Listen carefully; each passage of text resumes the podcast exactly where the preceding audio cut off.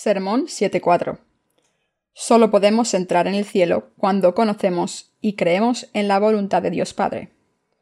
Mateo 7.21-27. Así que por sus frutos los conoceréis. No todo el que me dice Señor, Señor, entrará en el reino de los cielos, sino el que hace la voluntad de mi Padre que está en los cielos. Muchos me dirán en aquel día, Señor, Señor, no profetizamos en tu nombre, y en tu nombre echamos fuera demonios, y en tu nombre hicimos muchos milagros? Y entonces les declararé, Nunca os conocí, apartaos de mí, hacedores de maldad. Cualquiera pues que me oye estas palabras y las hace, le compararé a un hombre prudente, que edificó su casa sobre la roca. Descendió lluvia, y vinieron ríos, y soplaron vientos, y golpearon contra aquella casa, y no cayó, porque estaba fundada sobre la roca. Pero cualquiera que me oye estas palabras y no las hace, le compararé a un hombre insensato que edificó su casa sobre la arena. Y descendió lluvia, y vinieron ríos, y soplaron vientos, y dieron con ímpetu contra aquella casa, y cayó, y fue grande su ruina. En el pasaje de las Escrituras de arriba, nuestro Señor dijo, No todo el que me dice Señor, Señor, entrará en el reino de los cielos, sino el que hace la voluntad de mi Padre que está en los cielos. El Señor dijo aquí que no todo el que afirma creer en Él podrá entrar en el cielo, donde está Él, sino que solo los que hacen la voluntad del Padre podrán entrar en el cielo. En el último día del juicio, cuando muchos que hayan creído en Jesús protesten y digan Señor, Señor, no profetizamos en tu nombre, y en nombre tuyo arrojamos los demonios, y en tu nombre hicimos muchos milagros, nuestro Señor no podrá decirles otra cosa que Obrasteis iniquidad y por eso nunca os conocí. Apartaos de mí, obradores de iniquidad. Nuestro Señor nos dijo a todos nosotros, Cualquiera, pues, que me oye estas palabras y las hace, le compararé a un hombre prudente que edificó su casa sobre la roca. Descendió lluvia, y vinieron ríos, y soplaron vientos, y golpearon contra aquella casa, y no cayó, porque estaba fundada sobre la roca. Pero cualquiera que me oye estas palabras y no las hace, le compararé a un hombre insensato, que edificó su casa sobre la arena. Y descendió lluvia, y vinieron ríos, y soplaron vientos, y dieron con ímpetu contra aquella casa. Y cayó, y fue grande su ruina. Mateo 7, 24-27. Así Jesús dijo que los que escuchan la palabra de nuestro Señor y creen en ella y la obedecen, son como el hombre sabio cuya casa de fe está construida sobre la roca, mientras que los que no lo hacen están destinados a ver derrumbarse su fe.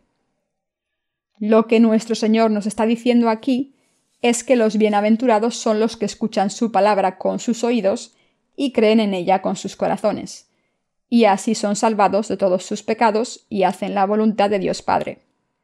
Por otra parte, si alguien escucha la palabra del Señor y aún así no cree en ella con su corazón, entonces su vida de fe es en vano.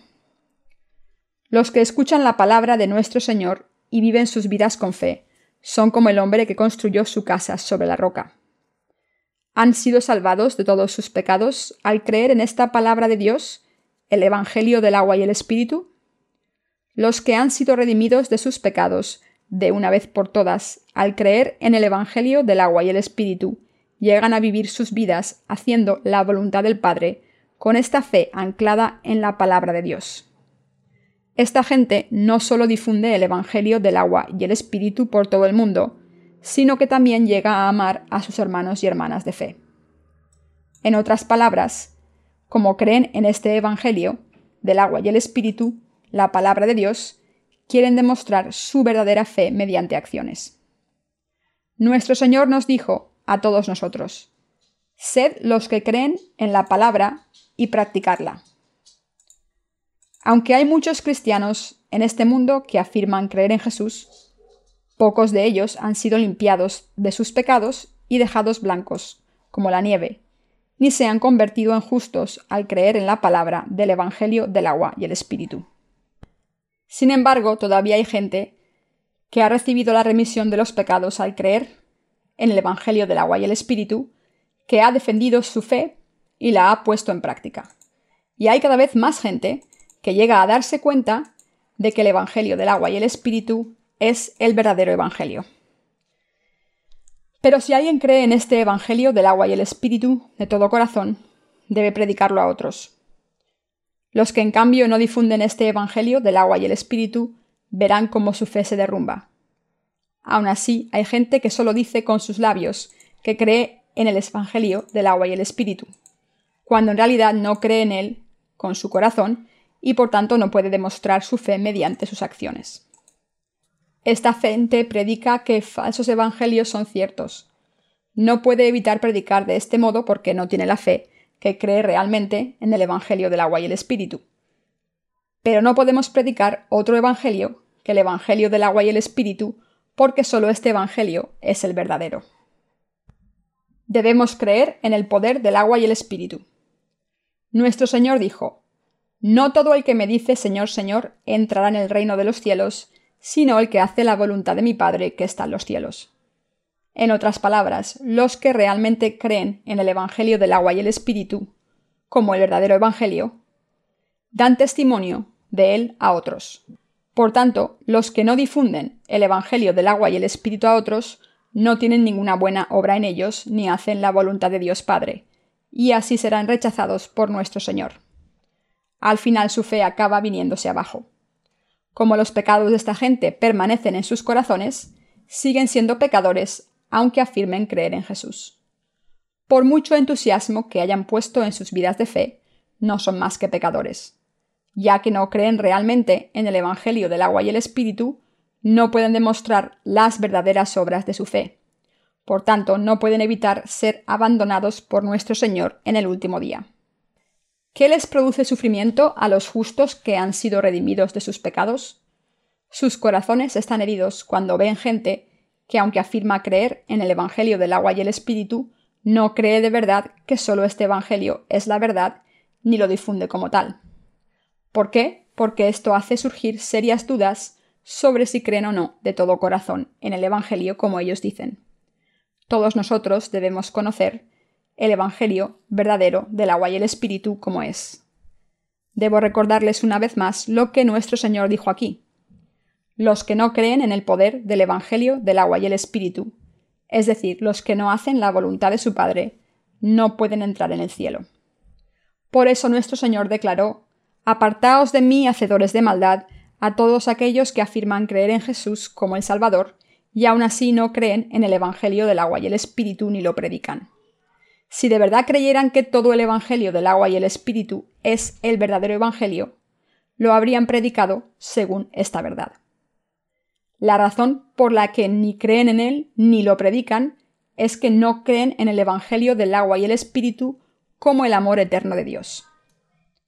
Como no creen de verdad en Jesús según la palabra y la ley de salvación del Señor, no tienen ninguna obra que demuestre que han vivido según la voluntad de Dios Padre podrían decir, ¿no profetizamos en el nombre del Señor, arrojamos los demonios en su nombre e hicimos muchos milagros en nombre suyo? Pero al final no creyeron en el Evangelio del agua y el Espíritu y solo hicieron falsos milagros. Nuestro Señor preguntará a esta gente que ha obrado iniquidad en vez de creer en el Evangelio del agua y el Espíritu. ¿Qué habéis hecho por mí? ¿Hicisteis milagros y señales? Aparte de esto, ¿creísteis de verdad en el Evangelio del agua y el Espíritu que os había dado? ¿Y vivisteis vuestras vidas según esta fe? ¿Creísteis realmente que yo tomé sobre mí mismo todos los pecados del mundo al ser bautizado por Juan? ¿Que derramé mi sangre en la cruz por vosotros y que esta era la única salvación que borró todos los pecados del mundo? No hicisteis nada de esto, y aun así ¿Cuántas veces obrasteis iniquidad al invocar mi nombre? Sé perfectamente que blasfemasteis haciendo falsos milagros en mi nombre, así que apartaos de mí. No nos debemos dejar engañar por mentirosos. En todo el mundo hay muchos que hacen milagros y señales en el nombre de Jesús. En las iglesias dirigidas por esta gente, el objetivo principal de sus cultos es solo hacer milagros. ¿Por qué buscan tanto las señales durante esta hora, cuando el Evangelio del agua y el Espíritu debe ser predicado con todo detalle, y cuando todos los de la congregación responden con fe. Nos debemos dar cuenta de que los que hacen muchos falsos milagros son los que están poseídos por demonios. En otras palabras, los que están poseídos por espíritus malignos engañan a sus seguidores al hacerles creer que hacen milagros y señales, y así sacarles aún más dinero para las ofrendas. Esta es precisamente la obra de los siervos de Satanás. Todos estos milagros no son nada más que un espectáculo ilusionista. Por eso Jesús dijo que cuando esta gente le dice ¿No hemos arrojado demonios en tu nombre? Él les confesará que nunca los conoció. En este último día, el Señor echará a todos los que tienen pecado sin excepción. Los demonios no pueden ser vistos con los ojos de los nacidos de nuevo, pero los que no han nacido de nuevo pueden oír a los demonios y ver sus imágenes. Esto se debe a que hay pecados en sus corazones. En los corazones de esta gente pecadora, los espíritus malignos pueden entrar y obrar en ellos libremente. Así, los que están poseídos por demonios pueden entrar en contacto con demonios fácilmente. Es en los que todavía tienen pecados intactos, en los que los demonios obran y dan sus frutos malignos. Lo que la gente debe hacer, en vez de buscar falsos milagros, es creer que Jesús tomó todos sus pecados al ser bautizado por Juan, y que pagó la condena de los pecados con su propia sangre. Lejos de participar en la obra de los demonios, Debemos creer en el Evangelio del agua y el Espíritu y dedicar todas nuestras fuerzas a difundirlo. Debido a que Jesús tomó todos los pecados del mundo al ser bautizado por Juan el Bautista y pagó la condena del pecado en la cruz, hemos sido salvados de todos nuestros pecados y dejados sin pecado a través de la fe. Como el Señor ha limpiado todos nuestros pecados con el Evangelio del agua y el Espíritu, los que creen en Él quedan limpios y por tanto los espíritus malignos no pueden vivir en sus corazones. Para los que creen en el Evangelio del agua y el Espíritu no hay obra de Satanás en absoluto. Por eso nuestro Señor dijo, El que hace la voluntad de mi Padre que está en los cielos. Lo que debemos tener en cuenta es cuál es exactamente la voluntad del Padre. La voluntad del Padre es que seamos salvados al creer en el Evangelio del agua y el Espíritu. Jesucristo, nuestro Salvador, ha borrado todos nuestros pecados al ser bautizado por Juan el Bautista y al ser crucificado hasta morir en la cruz. Esta fe es la fe que cree según la voluntad del Padre. En otras palabras, nuestro Padre, Dios, ha limpiado todos nuestros pecados al enviarnos a su Hijo, hacer que aceptara los pecados del mundo al ser bautizado y hacerle derramar su sangre en la cruz. Cuando creemos en esta verdad, podemos ser limpiados de todos nuestros pecados y entrar en el reino eterno de Dios para vivir felices para siempre. Nosotros los justos viviremos allí juntos y felices para siempre. El Señor nos ha salvado de nuestros pecados con el Evangelio del agua y el Espíritu. Para nosotros, creer en Jesús como el Salvador a través del Evangelio del agua y el Espíritu es creer según la voluntad de Dios Padre y hacer su voluntad. Aún así hay muchos que al negarse a creer en esto no pueden escapar de sus pecados aunque crean en Jesús como su Salvador, y así al final son rechazados y destruidos por causa de sus pecados. En otras palabras, son abandonados porque no creen en el Evangelio del agua y el Espíritu, como la verdad hasta el final. Como no creen en este Evangelio del agua y el Espíritu, y por eso no son capaces de hacer la voluntad del Padre con fe, cuando llegue el último día, su fe que han construido con sus propios pensamientos, se vendrá abajo y se destruirá. Es porque esta gente no cree en la palabra de Dios del Evangelio del agua y el Espíritu, que son rechazados por él el último día. Lo mismo se puede aplicar a ustedes. Si rechazan el Evangelio del agua y el Espíritu ahora, ustedes mismos serán rechazados por Dios más tarde. Nuestro Señor dijo que los ángeles vendrán al final de los tiempos, separarán a los impíos de los justos y los arrojarán al horno del fuego. Mateo 13, 49, 50. Hermanos y hermanas, ¿quiénes son los impíos entre los justos? Nuestro Señor nos ha dicho clara y explícitamente que nos ha salvado de nuestros pecados a través del Evangelio del agua y el Espíritu. Pero a pesar de ello, todavía hay quien no cree en este Evangelio. quien no solo se compromete con el mundo, sino que también se pone de su parte. Los impíos son esta gente. Hermanos y hermanas, no hay dos evangelios verdaderos. Tampoco Jesús es dos, sino que solo hay un Jesús. No hay otra manera de que podamos entrar en el cielo, sino creyendo en el Evangelio del agua y el Espíritu, el Evangelio con el que Jesús nos redimió de todos nuestros pecados. Este Evangelio del agua y el Espíritu ha borrado todos sus pecados. Deben darse cuenta de que si creen en esta verdad, el camino se abrirá para que vivan según la voluntad de Dios Padre. El Evangelio del agua y el Espíritu les permitirá reconocer cuál es realmente la voluntad de Dios Padre.